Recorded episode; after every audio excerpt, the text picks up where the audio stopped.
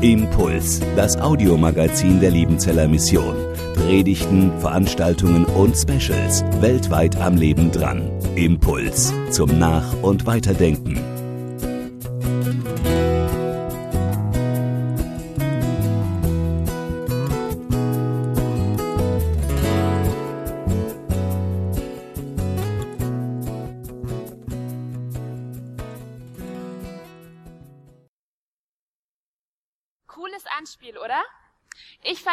Fand den letzten Satz richtig spannend. Warum tun wir eigentlich immer so, als ob es bei uns allen perfekt wäre? Dabei ist es doch bei niemandem so. Ich weiß nicht, wie es dir geht. Ich habe in meinem Leben gemerkt, dass es mir ganz schön wichtig ist, was andere Leute über mich denken. Dass es mir ganz schön wichtig ist, was sie über mich denken, dass es nicht nur irgendwas ist, was im Kindergarten aufploppt, wenn ich merke, okay, äh, ich passe nicht rein, ich bin Marienkäfer unter lauter Menschen, wie ich euch gerade erzählt habe vorher, sondern dass dieses, diese Wichtigkeit von dem, was andere Leute über mich denken, dass das das Potenzial hat, sich durch mein ganzes Leben durchzuziehen. Ich würde sogar so weit gehen zu sagen, dass es ganz normal ist. Wir wollen alle gemocht werden, oder? Wir wollen gemocht werden, wir wollen irgendwie dazugehören, wir wollen angenommen sein, wir wollen nicht als Stranger Marienkäfer aus dem Raster rausfallen. Und ich würde sogar so weit gehen zu sagen, wir hassen die Vorstellung abgrundtief, dass irgendjemand auch nur auf die Idee kommt, mit dem Finger auf uns zu zeigen und zu sagen, guck mal, die Person, die ist anders, die passt irgendwie nicht dazu, die ist irgendwie schwächer, komischer. Manchmal wollen wir vielleicht schon auch gern anders sein, aber nur wenn anders bedeutet hübscher, schlauer, besser, cooler. Wenn anders sein auch nur den leisesten Touch hat von komisch, hässlich, bescheuert, dumm, unklug, dann wollen wir das nicht sein. Und ich frage mich, irgendwas ist doch in unserer Welt kaputt gegangen, Irgendwas ist doch in unseren Herzen, in unseren Köpfen kaputt gegangen. Weil gestern Abend haben wir doch genau das gehört. Wir sind Ebenbilder von Gott. Er hat uns wunderbar gemacht, jeden Einzelnen, hat uns den Stempel aufgedrückt. Sehr gut. Und ich frage mich, was ist dieser Stempel wert?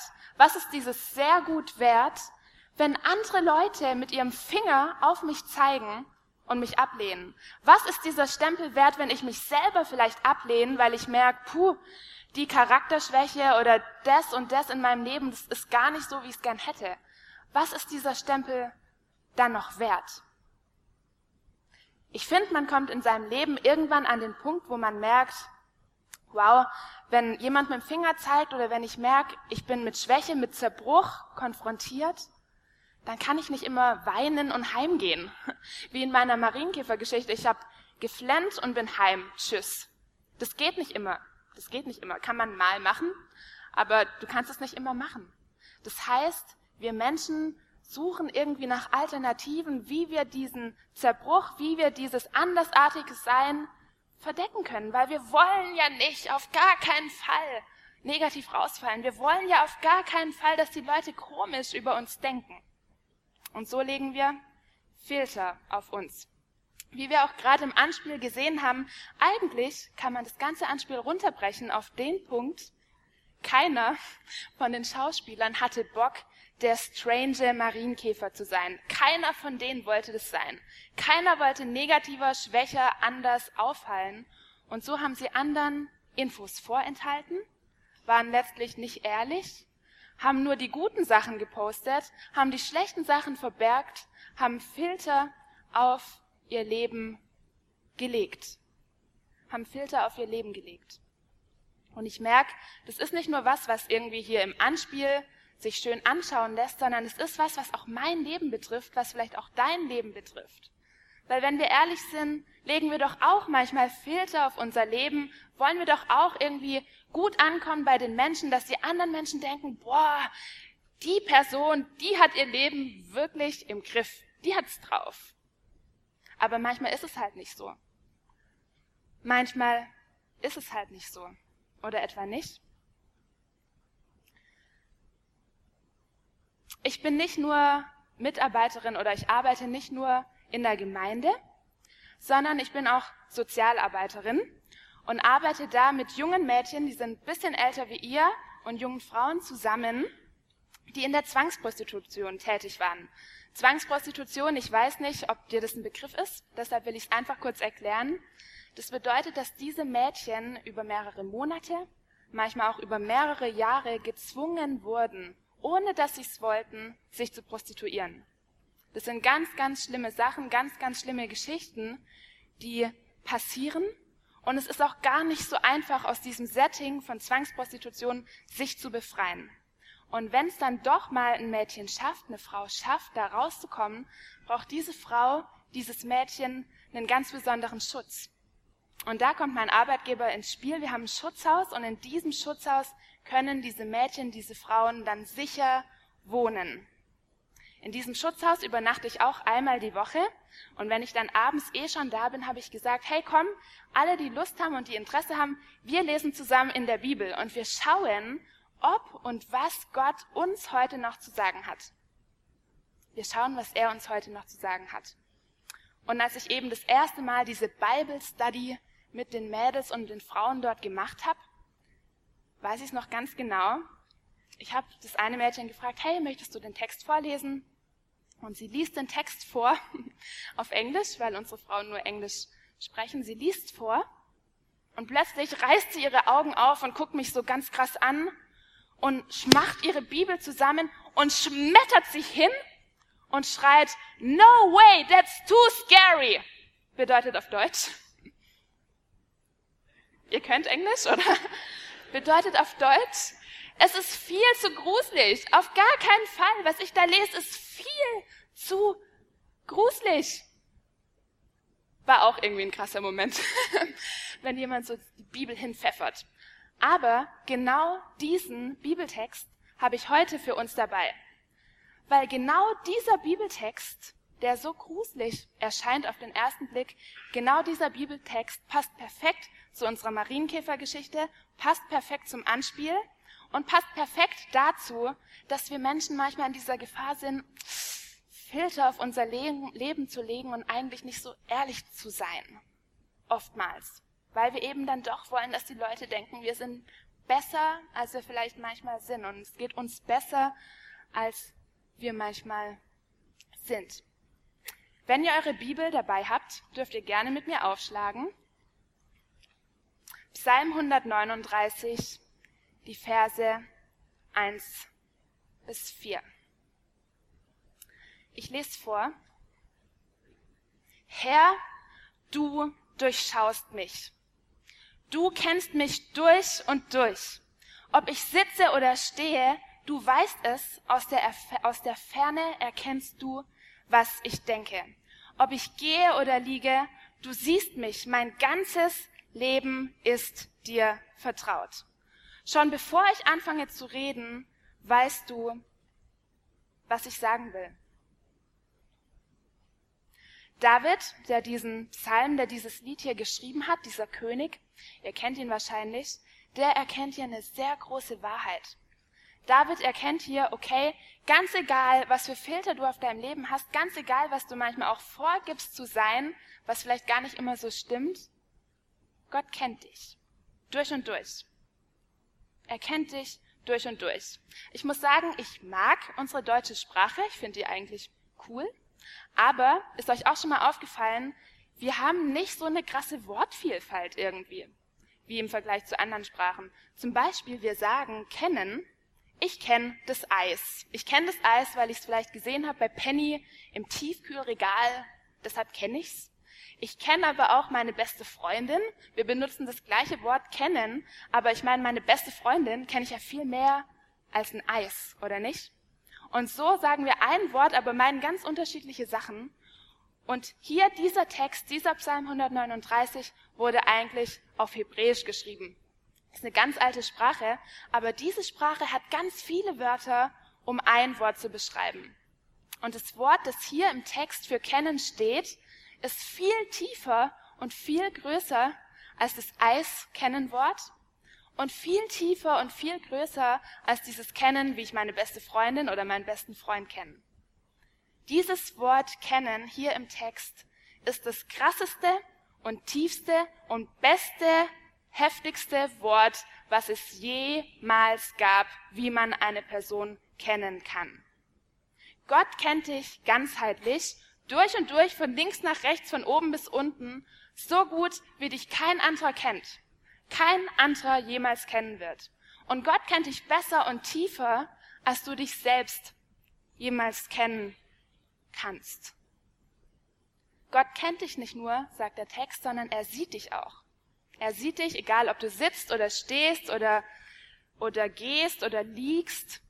Sitzen, stehen, gehen, gehen, liegen. Vielleicht ist dir auch aufgefallen, eigentlich können wir Menschen gar nicht viel anderes machen. Wir sitzen, wie ihr, oder wir stehen oder wir gehen oder wir liegen. Eigentlich kann man gar nicht mehr machen. Ich dachte dann, okay, vielleicht gibt es irgendwelche schlauen Leute über, unter euch, die dann sagen, ja, aber was ist im Weltall? Da schweben wir. Aber auch wenn wir schweben, sind wir meistens irgendwie in der Position oder so oder gehen. Dann dachte ich, vielleicht gibt es noch einen anderen Schlauen unter euch, der sagt, was ist in Sport, wenn ich an dieser dummen Reckstange hänge? Hänge.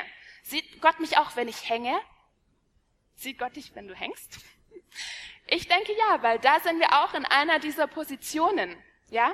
Das heißt, egal in welcher Position du und dein Körper dich befinden, Gott sieht dich. Gott sieht dich mit einem 24-7 Röntgenblick, egal wo du bist, egal was du machst, egal wie es dir geht. Und es gibt keine Situation in deinem Leben, in deiner Vergangenheit, in deiner Gegenwart, in deiner Zukunft, die Gott nicht sieht und die Gott nicht kennt. Das bedeutet, Gott sieht dich, wenn du allein in deinem Zimmer hockst und du denkst, du bist die einzige Person, die mit einem Problem zu kämpfen hat. Gott sieht dich, wenn du in deinem Zimmer hockst und dich so alleine fühlst. Gott sieht dich in deinem Zimmer, wenn du denkst, oh, ich bin so enttäuscht von dem oder jenem Menschen oder von der Situation. Gott sieht dich aber auch, wenn du derjenige bist, der andere Leute enttäuscht. Gott sieht und kennt dich, wenn du denkst, oh, ich wurde so richtig verarscht und das, äh, das ärgert mich so richtig. Gott sieht dich und kennt dich. Er sieht und kennt dich aber auch, wenn du derjenige bist, der vielleicht den anderen verarscht. Gott sieht dich, wenn du dich so verletzt fühlst und wenn du derjenige bist, der andere verletzt. Egal was du machst, egal wie du dich fühlst, egal wo du bist, Gott sieht dich. Gott sieht dich, wenn du im Bad bist oder in deinem Zimmer und dich ritzt, weil du denkst, oh, ich muss mich irgendwie betäuben und ich muss irgendwas spüren in meinem Leben, weil der Schmerz in meinem Leben, in den Umständen viel zu groß ist. Gott sieht dich in dem Moment. Gott sieht dich, wenn du dich mit deinen Eltern schreitest. Gott sieht dich, wenn du dich in ein Zimmer einsperrst und Pornos schaust und denkst, hoffentlich kommt niemand rein. Gott sieht dich. Und der Bibelvers geht noch einen Schritt weiter. Nicht nur, dass Gott dich sieht, dass Gott mich sieht. Im Bibeltext steht, er kennt sogar unsere Gedanken, noch bevor wir sie sogar ausgesprochen haben. Und das finde ich schon ziemlich heftig, oder? Weil wenn wir ehrlich sind, also zumindest geht's mir so, ihr, vielleicht geht's euch anders, manchmal denke ich richtig schlechte Sachen. Manchmal denke ich richtig schlechte Sachen über mich, über Gott, über die Menschen um mich rum.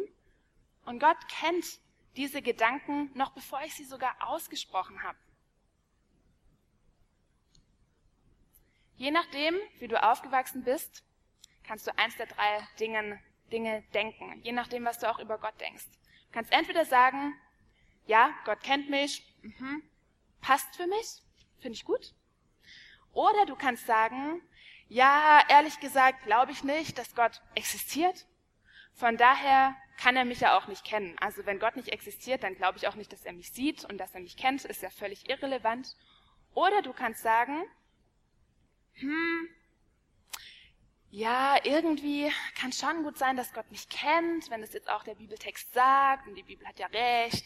Aber ehrlich gesagt finde ich das schon ein bisschen gruselig, dass Gott mich so kennt und sieht, ganz, ganz egal in welchem Augenblick, das ist irgendwie gruselig. Und da verstehst du vielleicht, warum das Mädchen bei mir in der Arbeit ihre Bibel richtig runtergedonnert hat, weil es uns gruselig erscheint. Es scheint uns gruselig zu sein, dass ein Gott uns sieht. Ganz und gar, so wie wir sind, durch und durch.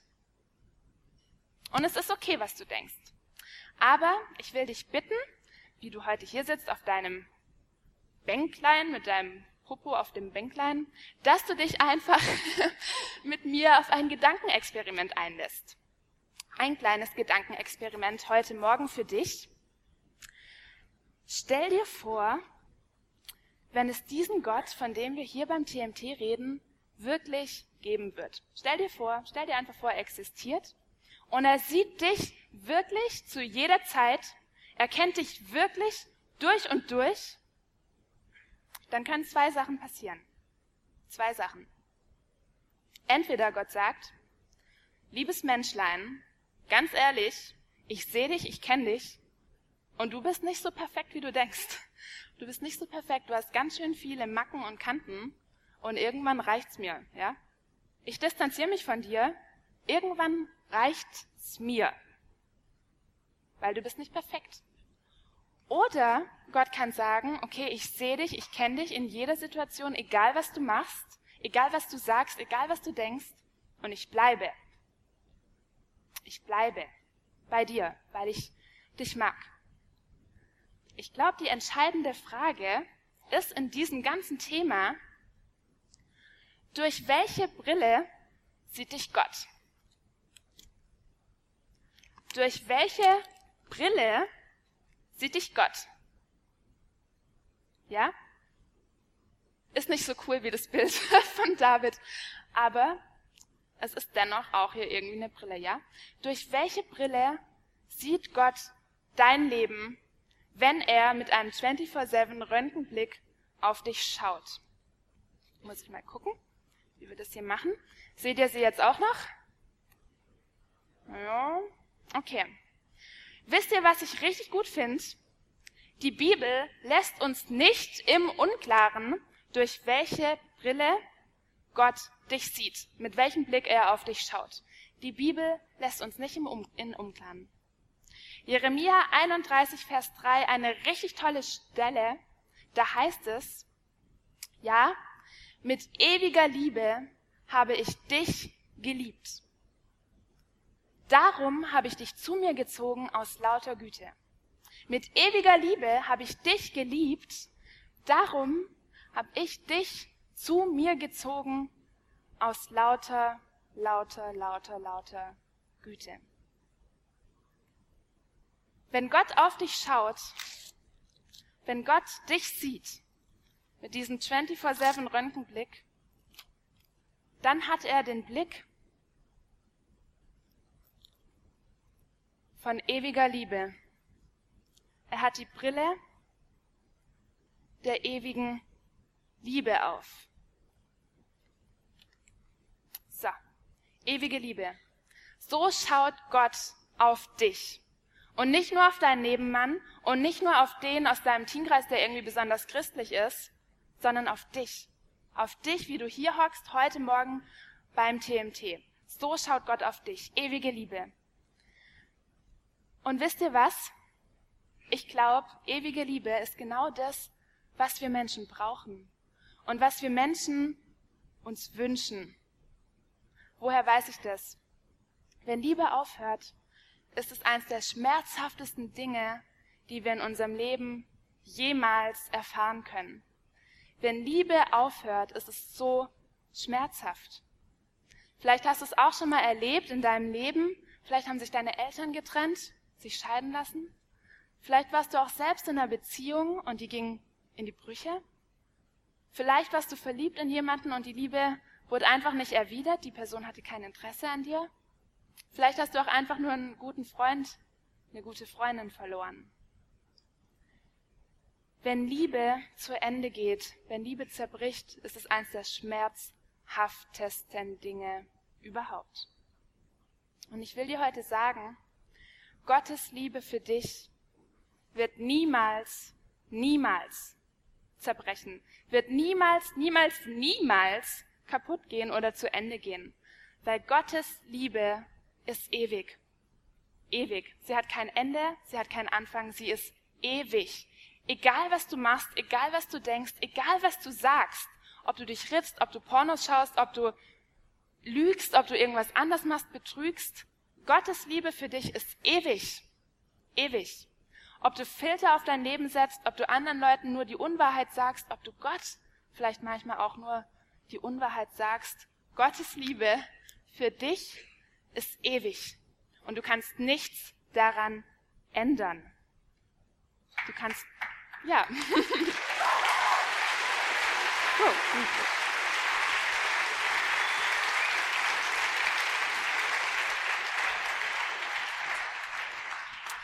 Bedeutet das jetzt, und das ist eine sehr spannende Frage, wenn Gottes Liebe zu dir ewig ist und du nichts dran ändern kannst, bedeutet das, dass Gott zu allem applaudiert, was du machst?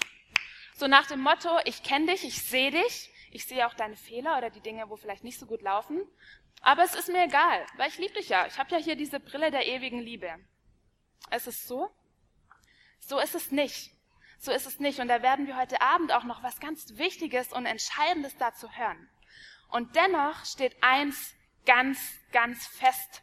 Du kannst Gottes Liebe nicht verlieren. Ganz egal, was du machst. Gottes Liebe für dich steht fest. Mit ewiger Liebe hat er dich geliebt. Und wird er dich lieben morgen, in fünf Jahren, in tausend Jahren? Er wird dich immer mit ewiger Liebe lieben. Und jetzt brauche ich eure Logik. Ich hoffe, ihr könnt alle gut denken. Ich hoffe, ihr habt alle gut geschlafen, weil jetzt wird es kompliziert. Und zwar Konzentration. Also jetzt hier Mathe-Gehirn anmachen. nee, so schlimm wird's nicht. So schlimm wird's nicht. Also, wenn Gott dich kennt, durch und durch, dann kann dir nichts mehr schocken. Ja? Wenn Gott dich liebt, mit ewiger Liebe, dann kannst du diese Liebe niemals, niemals verlieren. Und wenn Gott dich kennt und dich liebt mit ewiger Liebe, dann nimmt er dich an. Und zwar vollkommen, ganz egal was. Und dann wird er niemals der sein, der mit seinem Finger auf dich zeigt, wenn du irgendwas vergeigst. Er wird niemals mit seinem Finger auf dich zeigen, sondern er wird immer mit offenen Armen für dich bereitstehen. Und weil all diese Dinge stimmen, dass er dich kennt, dass er dich liebt, dass er mit offenen Armen für dich bereitsteht. Und jetzt kommt die Logik. Deshalb kannst du ehrlich zu ihm sein. Ganz und gar ehrlich zu ihm sein, weil er weiß es ja eh. Er weiß es doch eh. Du kannst ehrlich zu ihm sein mit dem, wie es dir geht, vielleicht auch mit dem, wie es deiner Familie geht, wie es dir in der Schule geht, wie es dir generell geht, wie es dir in deinem Liebesleben geht. Ganz egal, du kannst ehrlich sein zu Gott, weil ihn kann nichts schocken und er weiß es eh. Und er wird dich nicht ablehnen. Ganz egal, was du ihm sagst. Ich habe euch vorher schon von meiner Arbeit erzählt mit den Mädels, die eben früher in der Zwangsprostitution gearbeitet haben. Zwangsprostitution ist eine Straftat. Deshalb arbeiten wir auch ziemlich eng mit der Kriminalpolizei zusammen. Und vor einiger Zeit war ich mit einem unserer Mädels eben bei einem Verhör bei der Kripo, um rauszufinden, wer sind diese Menschen, die sie dazu gezwungen haben? Wer sind die? Wo sind die? Und können wir die bestrafen? Können wir die einsperren? Ich habe sie vorbereitet auf dieses Verhör mit den Fragen, die normalerweise so drankommen. Wir sind dorthin gegangen und sie hat die Fragen richtig gut und richtig ehrlich beantwortet. Richtig gut und richtig ehrlich. Mit was wir allerdings nicht gerechnet haben, war, dass die Kriminalpolizistin am Ende noch ganz viele Fragen hatte über Details aus ihrer Arbeit. Dass sie zum Beispiel gefragt hat, okay, jetzt zähl doch mal auf, was genau musstest du denn mit diesen Männern machen? Zu was genau wurdest du denn gezwungen? Und dieser Moment war richtig krass, weil das Mädchen schaut so zu mir rüber und ich merke, hm, irgendwas bricht da in ihrem Blick. Irgendwas bricht in ihrem Blick. Wir fangen an, die Tränen runter zu laufen und man merkt auch so an ihrer Körperhaltung, sie fällt irgendwie so zusammen und man merkt, oh, ihr geht's gerade gar nicht gut. Ihr geht's gerade gar nicht gut und sie schämt sich, dass sie das gleich aussprechen muss.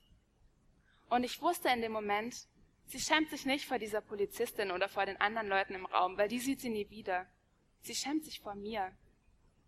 Und ich hätte ihr so gern zugerufen, Mensch, schäm dich nicht, wein nicht, du brauchst dich nicht zu schämen, weil ich bin doch deine Sozialarbeiterin. Ich kenne doch deine Akte eh. Ich kenne doch deine Akte eh. Ich weiß doch eh schon, was du gemacht hast. Vielleicht nicht in jedem einzelnen Detail, aber ich weiß es doch eh. Schäm dich doch nicht. Aber man darf in solchen Verhören nicht unbedingt was sagen. Von daher bin ich still geblieben. Ich durfte nichts sagen. Als wir dann rausgegangen sind, habe ich sie so gefragt, hey, gell, das war gerade nicht so einfach für dich. Das ist dir gerade sehr schwer gefallen, dass ich das gehört habe. Und sie meinte, ja, es ist mir so schwer gefallen. Ich habe mich so geschämt und ich hatte so große Angst, Damaris, dass wenn du all diese Details aus meinem Leben weißt, dass du mich dann nicht mehr magst. Und dass du deinen Umgang mit mir dann veränderst, dass du dann nicht mehr respektvoll mit mir umgehst. Kann man vielleicht nachvollziehen, diesen Gedanken. Und ich habe zu ihr gesagt, hey, weißt du, diese Details, die ändern gar nichts an meinem Umgang mit dir. Null. Ich hätte den definitiv falschen Job gewählt, wenn das jetzt irgendwie mein Umgang mit dir verändern wird. Ich mag dich genauso. Ich mag dich genauso. Da können diese Details nichts dran ändern. Das hat sie dann auch verstanden. Ich bin dann so heimgegangen von der Arbeit an dem Tag. Und wisst ihr, Gott hat in dem Moment was zu mir gesagt, als ich so heimgegangen bin. Und zwar hat er mir gesagt, Damaris, so wie es dir ging, so geht's mir auch oft. Weil du und ihr Menschlein, ihr seid manchmal genau ähnlich wie bei diesem Verhör. Ihr denkt, wenn ich irgendwas über euch erfahre, irgendein Detail, wird es meine Liebe zu euch verändern. Wird es verändern, wie ich mit euch umgehe? Werde ich nicht mehr respektvoll oder gnädig oder toll mit euch umgehen? Und so drückt ihr euch rum und ihr kommt nicht zu mir und ihr schämt euch und ihr verkriecht euch und ihr tut euch so schwer, ehrlich und offen zu mir zu kommen. Dabei bin ich doch so viel mehr als ein Sozialarbeiter. Ich bin doch dein Gott. Ich bin doch euer Gott, der euch geschaffen hat, der euch gemacht hat, der euch erdacht hat und der dich eh, der euch eh kennt durch und durch. Ihr könnt doch einfach kommen. Ich, euer Gott, ich kenne doch eure Akte. Gott kennt deine Akte, wie du heute hier sitzt. Gott weiß ganz genau, was in deinem Leben momentan abgeht und was vielleicht auch in deiner Vergangenheit abgeht. Und wisst ihr, ich habe mich echt gefragt, wann haben wir eigentlich angefangen, so Fassaden aufzubauen, vor anderen Leuten, manchmal auch vor Gott, Fassaden aufzubauen, die wir mit allen Mitteln, mit allen Mitteln aufrecht zu erhalten wollen. Wann haben wir angefangen, Gott oder auch unseren Freunden, den Mitmenschen, ein Bild von uns zu vermitteln, das gar nicht so 100% stimmt? Wann haben wir angefangen, uns so gut irgendwie verkaufen zu wollen? Wann haben wir damit angefangen? Wann haben wir mit diesen Fassaden, mit diesen Filtern angefangen?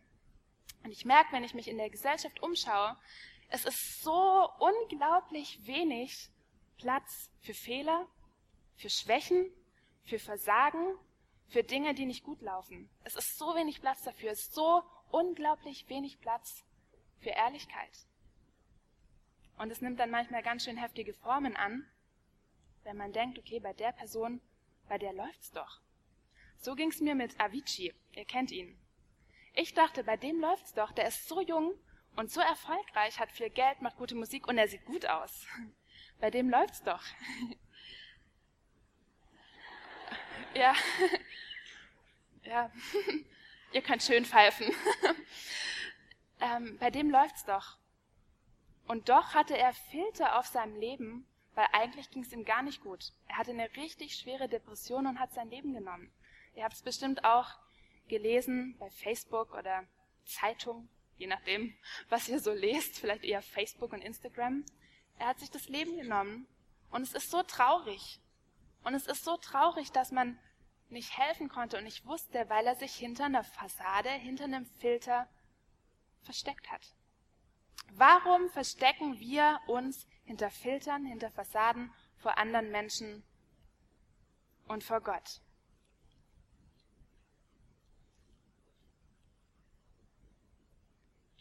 Dabei weiß doch Gott, was wir denken. Dabei kennt er doch uns ohne unsere Filter. Dabei schaut er doch in uns rein, ohne sich von irgendwelchen Filtern blenden oder aufhalten zu lassen. Dabei kennt er uns doch. Und er liebt uns mit ewiger Liebe. Ich weiß nicht, wie es dir so geht, wenn ich hier vorne über dieses Thema rede. Ob du denkst, hm, ist jetzt eigentlich ehrlich gesagt alles bisschen neu für mich. Ich war noch nie beim TMT. Habe ich jetzt noch nie so gehört, dass Gott mich kennt und er mich mit ewiger Liebe liebt? Oder du sagst, oh, ganz ehrlich, ich bin in einer christlichen Familie aufgewachsen und dieses Thema, dass Gott mich kennt, dass er mich liebt, dass ich ehrlich sein kann, das habe ich schon 35 Milliarden tausend Mal gehört. Ich habe schon so oft, ich habe schon so oft gehört. Und es ist gar nichts Besonderes mehr. Es ist gar nichts Spektakuläres mehr. Das begeistert mich einfach nicht mehr. Oder du sagst, ja, dieses Thema Liebe finde ich schon mega spannend und ich spüre Gottes Liebe auch voll. Zum Beispiel beim TMT, bei diesen Lobpreiszeiten. Aber ich weiß schon ganz genau, wenn ich wieder heimgehe, eine Woche später, ich spüre gar nichts mehr von dieser Liebe. Ich spüre gar nichts mehr von Gottes Liebe. Wo ist sie dann hin? Und egal, was du denkst, ich möchte dir heute einen Schlüssel verraten, wie das ist mit dieser Liebe von Gott. Weil wisst ihr, ich glaube, dass diese Liebe von Gott sehr arg mit unseren Filtern auch irgendwie zusammenhängt. Dass wir ehrlich sein können, ehrlich sein dürfen vor Gott um diese Liebe von ihm wirklich nicht nur in unserem Kopf zu haben, sondern in unserem Herz, tief, tief drin in unserem Herz zu haben und auch zu spüren und zu wissen. Und ich glaube, dass das auch ein Schlüssel ist, ein Geheimnis ist für den Alltag, wenn das TMT später, jetzt noch nicht, irgendwann später aus ist, diese Ehrlichkeit ohne Filter vor Gott zu kommen, in dem Wissen, er kennt dich und er liebt dich. Weil wenn diese Ehrlichkeit kommt, dann kann Gott auch dein Herz füllen mit seiner Liebe. Ich möchte dich heute einladen, wenn du möchtest, dass heute so ein Tag wird, wo du wirklich diese Liebe von Gott nicht nur in deinem Kopf weißt, sondern dass sie runterrutscht bis in dein Herz und da so richtig sich verfestigt, diese Liebe von Gott. Weil ich glaube, dass Gott es für dich bereit hat dass du nicht nur im Kopf wissen musst, ja, er kennt mich, ja, und er liebt mich, ja, und ich kann ehrlich sein, sondern dass es wirklich eine Wahrheit ist, eine Realität in deinem Leben, die Auswirkungen hat in deinem Alltag. Ich möchte dich heute dazu einladen, diese Liebe ganz neu für dich zu ergreifen. Aber was ist jetzt mit unserer Ausgangssituation, mit diesem strangen Marienkäfer und dieser Frage, warum legen wir Filter auf uns, warum bauen wir Fassaden auf, vor anderen Menschen und vor Gott. Wisst ihr, ich glaube, wenn wir ganz und gar ehrlich sind vor Gott und wissen, hey Gott, hier ist mein Herz und hier ist mein Leben, du siehst alles, ich bin ehrlich und ich empfange deine Liebe. Ich glaube, dann können wir auch lernen, ein Leben zu führen ohne Filter vor anderen Menschen. Dann können wir auch lernen, offen und authentisch zu sein vor anderen Menschen im Teamkreis, in der Schule, generell ein authentisches Leben, das sich nicht hinter Filtern verbirgt. Weil, wenn Gott dich kennt, durch und durch, in jeder Sekunde deines Lebens und er dich liebt mit ewiger Liebe, kannst du ehrlich vor ihm sein. Und selbst wenn, selbst wenn irgendjemand mit seinem Finger auf dich zeigen würde und sagen würde, hey, total strange Marienkäfer, geht gar nicht. Selbst wenn es jemand machen würde, wüsstest du, du kennst einen, der niemals mit dem Finger auf dich zeigt, sondern der mit offenen Armen auf dich wartet. Und dieses Wissen, dass Gott an deiner Seite ist, dich kennt, dich liebt, gibt dir Kraft und gibt dir Mut, authentisch zu sein, auch vor den anderen. Davon bin ich überzeugt. Und ich möchte jetzt sehr gern noch mit uns beten und wenn du möchtest, stehe gerne einfach dazu auf.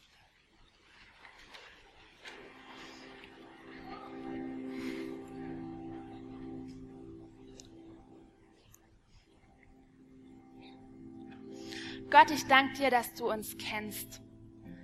Egal wo wir stehen, egal wie es uns geht, egal was uns bewegt, du kennst es und du siehst es. Und du bist nicht der, der sich von uns abwendet, weil er sagt, okay, damit will ich nichts zu tun haben, sondern du bist der, der uns ewig liebt und der sagt, hey, ich liebe dich und du kannst ehrlich sein, weil ich es eh schon weiß. Und Jesus, wir wollen vor dich kommen und dich darum bitten, dass du uns diese Wahrheit so aktiv in unser Herz schreibst, dass wir sie auch im Alltag wissen. Auch in der Schule, ganz egal wo wir sind, dass wir wissen, wir sind geliebt, wir sind gekannt. Jesus, ich danke dir, dass du für uns ein Leben bereithältst, das so viel besser ist, als sich hinter Filtern zu verstecken. Und Jesus, in deinem Namen segne ich echt jeden hier im Zelt mit der Gewissheit, dass du genau ihn siehst, genau sie siehst, genau sie liebst und ihn kennst. Dass es nicht was ist, was für alle anderen gilt, außer für dich, sondern dass du zu jedem Einzelnen von uns sprichst. In Jesu Namen. Amen.